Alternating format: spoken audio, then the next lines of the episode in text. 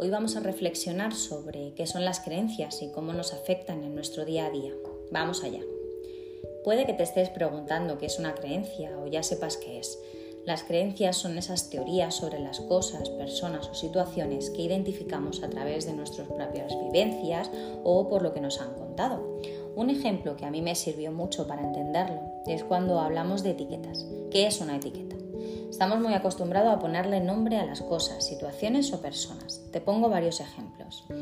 Esa persona es muy vaga, el matrimonio, la infidelidad, no tendrás éxito, su familia es pobre.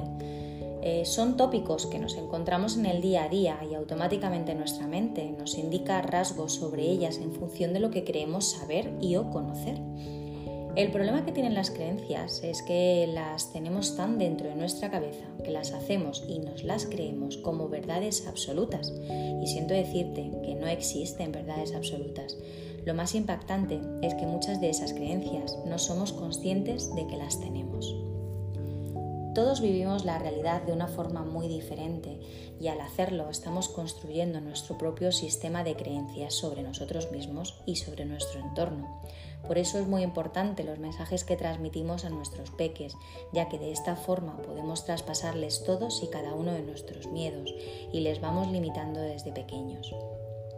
Esto les irá forjando un carácter lleno de limitaciones que cuando somos adultos no nos dejan respirar. Evita decir a los niños y adolescentes cosas como qué torpe eres, lo hago yo que tú no sabes, es muy tímido, qué niño tan movido. Muchos de estos comentarios que no le damos importancia porque estamos acostumbrados a decirlos y a escucharlos, van forjando la mente de nuestros pequeños y luego traen muchos problemas. No olvides esto. Nacemos perfectos y nos hacemos imperfectos. Olvida las comparaciones, tanto para ti como para ellos. Cada uno venimos con un camino, con una misión, a un ritmo, y todo es perfecto. Todos somos capaces de conseguir aquello que nos propongamos, que no es fácil, lo sé, pero si fuera fácil lo haría todo el mundo y tan solo el 5% de las personas viven de forma consciente. Hagamos entre todos crecer este porcentaje. Vamos a ver varios ejemplos sobre estas limitaciones y espero ayudarte a identificar esas creencias limitantes que te impiden llegar donde te gustaría o simplemente tener la vida que sueñas. Puede ser cualquier cosa. Ser buena madre, tener una familia, mm, comprar una casa, mm, tener un buen trabajo, vivir de tu pasión, cualquier cosa. Cuando piensas en lo que te gustaría ser, la vida que te gustaría tener, tu mente te dice, es muy difícil, no sirvo, me falta formación, no sé cómo hacerlo, no tengo los recursos, soy viejo, o soy demasiado joven. Hay gente muy egoísta. Todo me sale mal. ¿Te identificas con alguna? Estas son las creencias que te limitan a tener una vida mejor. La buena noticia es que estás a tiempo de cambiarlas. Solo tienes que dejar de lado las excusas y poner acción a tu vida. Desde casa, desde el sofá, no lo vas a conseguir. Toma las riendas de tu vida y ponte en acción. Las dos cosas que a mí me sirvieron para cambiar mi vida, porque sí, para cambiar el mundo primero tenemos que cambiar nosotros, fueron dos preguntas. ¿Qué parte de responsabilidad tengo yo para que mi situación sea esta? Es una pregunta que duele, y duele de verdad. Antes de echar la culpa fuera, vamos a mirar dentro de nosotros, porque sí, todos y cada uno de nosotros tenemos que asumir nuestra responsabilidad antes de culpabilizar a los demás es otra creencia, es a lo que nos han enseñado desde pequeños. Y te pongo un ejemplo muy gracioso y muy común. Cuando un niño se cae o se da un golpe con la mesa, la pared, la puerta, seguro que has escuchado algo como puerta mala, mesa mala, ¿por qué haces pupa a mi niño? Desde pequeños nos enseñan a culpar a los demás, culpar hasta los objetos y hasta donde yo sé no tienen vida propia. Por lo tanto, reflexiona y apunta cuál es tu responsabilidad en cada cosa que te sucede. Y otra pregunta que me hago cada vez que quiero algo es, ¿qué tengo que hacer para conseguir?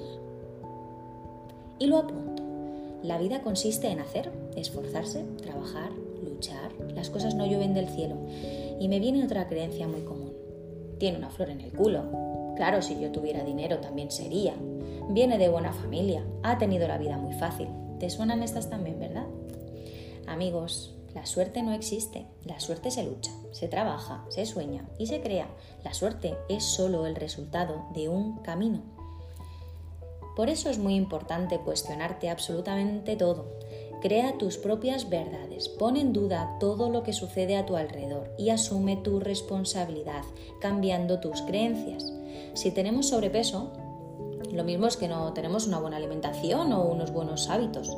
Si tenemos un trabajo que no nos hace felices, pero como es cómodo y nos permite seguir en nuestra zona de confort, no cambiamos. Rompe con todo y busca la felicidad. Si no encuentras el amor compañero perfecto, lo mismo es porque no te quieres lo suficiente y no te valoras. Cuestiónate toda y cámbialo empezando por ti. Si siempre te pasa lo mismo, es porque siempre haces lo mismo. Haz algo diferente y te pasarán cosas diferentes.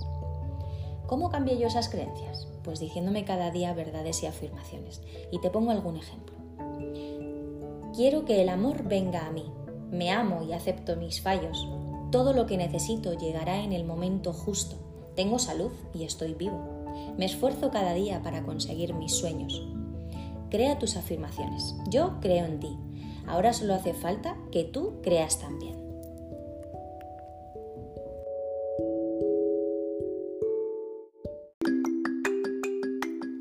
Os voy a contar un pequeño cuento, puede que le conozcáis. Se titula El elefante encadenado. Cuando yo era pequeña me encantaban los circos y lo que más me gustaba de los circos eran los animales. También a mí, como a otros, me llamaba la atención el elefante. Durante la función, la enorme bestia hacía despliegue de su peso, tamaño y fuerza descomunal, pero después de su actuación y hasta un rato antes de volver al escenario, el elefante quedaba sujeto solamente por una cadena que aprisionaba una de sus patas a una pequeña estaca clavada en el suelo y aunque la cadena era gruesa y poderosa, me parecía obvio que ese animal, capaz de arrancar un árbol, podría con facilidad arrancar la estaca y huir. El misterio era evidente. ¿Qué lo mantenía entonces? ¿Por qué no huye? Un día le pregunté a mi abuelo y me dijo, el elefante del circo no escapa porque ha estado atado a una estaca parecida desde que era muy pequeño. Cierra los ojos e imagínate al pequeño elefante recién nacido sujeto a la estaca. En aquel momento el elefantito empujó, tiró y sudó tratando de soltarse, y a pesar de todo su esfuerzo no pudo. La estaca era ciertamente muy fuerte para él. Seguramente muchas noches se durmió agotado y que al día siguiente volvió a probar y al otro también y al otro, hasta que un día, un terrible día para su historia, el animal aceptó su impotencia y se resignó a su destino, estar atado irremediablemente a, ese, a aquella estaca. Así aprendí que ese elefante enorme y poderoso que vemos en el circo no escapa porque cree que no puede. Él tiene el recuerdo de su impotencia, de aquella impotencia que sintió poco después de nacer, y lo peor es que jamás se ha vuelto a cuestionar seriamente ese registro. Jamás, desde que de pequeño se dio por vencido, intentó poner a prueba su fuerza otra vez.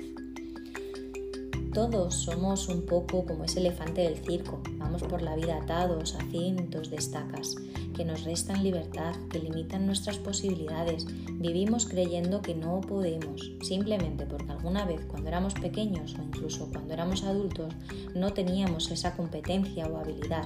Probamos y no pudimos. Hicimos entonces lo del elefante, grabado en nuestro recuerdo. No puedo, no puedo y nunca podré.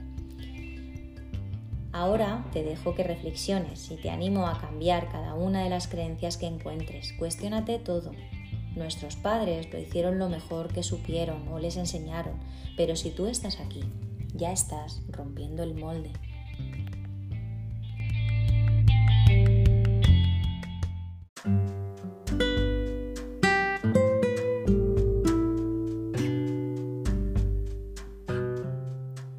Y hasta aquí el podcast de hoy. Espero que os haga reflexionar, que os haya gustado y nos vemos el próximo sábado. Hasta la semana que viene.